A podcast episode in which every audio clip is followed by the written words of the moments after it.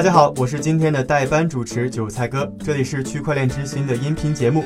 这是一档为大众准备的节目，不用担心自己不懂区块链，也不需要再看各种冗长的微信文章。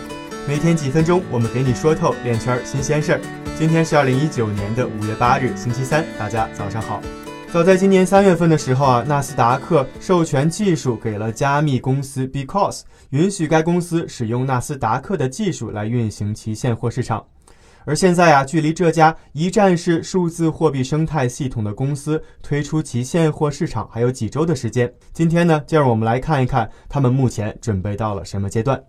据 CoinDesk 五月七日的报道。这家总部位于芝加哥的公司暂定于五月二十三日推出以比特币、比特币现金、以太币和莱特币为首发的现货市场。公司的联合创始人兼首席营销官 Thomas Flake 向媒体表示，公司已经取得了包括美国境内八个州的汇款许可证，而另外还有二十个州的许可证正在审核当中，其中伊利诺伊、弗吉尼亚。德州和华盛顿州则在首发的 Because 的名单当中，而目前该公司还申请了纽约的 Bit License。不过，其运营团队认为，在未来两年内很难在纽约州推出其现货市场。Because 的最终目标呢是成为集加密、采矿和交易的一站式商城，这其中也包括了衍生合约。并且希望他们推出的衍生合约，同时也适用于商品期货交易委员会 （CFTC） 所注册指定的合约市场和清算组织。早在今年三月，Because 就宣布在推出其现货市场时，将使用纳斯达克的匹配引擎、清算和市场监控技术。据 Flake 介绍，这种商业模式将帮助挖矿业赢得更多金融机构的青睐。虽然现阶段 Because 自己不会参与到挖矿这个环节。而更多的呢是承接更多的挖矿公司。然而，公司并不排除未来涉猎该领域的可能性。对于 Because 的未来，也让我们一起拭目以待。接下来呢，我们再来看几则有关金融和区块链应用场景的相关消息。首先，我们来看看最新公布的两项比特币改进方案，也就是 BIP。区块链开发者 Peter Woolley 最近公布的 Taproot 改进方案将增加比特币隐私的代码更改。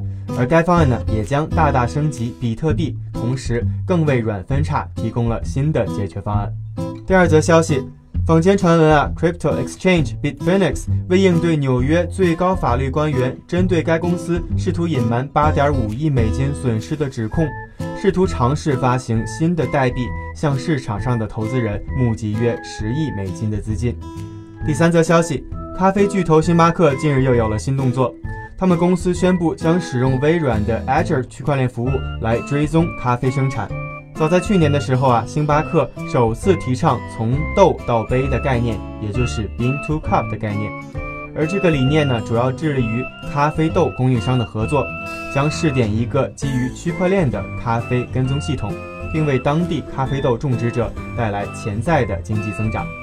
第四则消息，在上周五举办的 Fidelity 挖矿峰会上。比特币矿工们表示，他们已经在尝试采用清洁能源驱动挖矿，尽量避免业界一直诟病的挖矿所带来的生态灾难。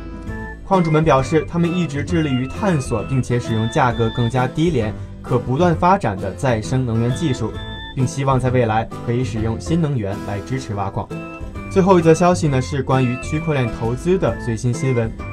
企业区块链隐私技术开发商 Cadit 刚刚募集到了一千万美元的 A 轮融资，而此轮投资者也包括了阿里巴巴的支付子公司蚂蚁金服。据悉，蚂蚁金服将把 Cadit 开发的 Zero Knowledge Proof，也就是 ZKP 技术引用到其区块链项目当中。以上呢就是今天的区块链之心了，感谢各位的收听。区块链之心，还原区块链最真的样子。我们明天同一时间不见不散。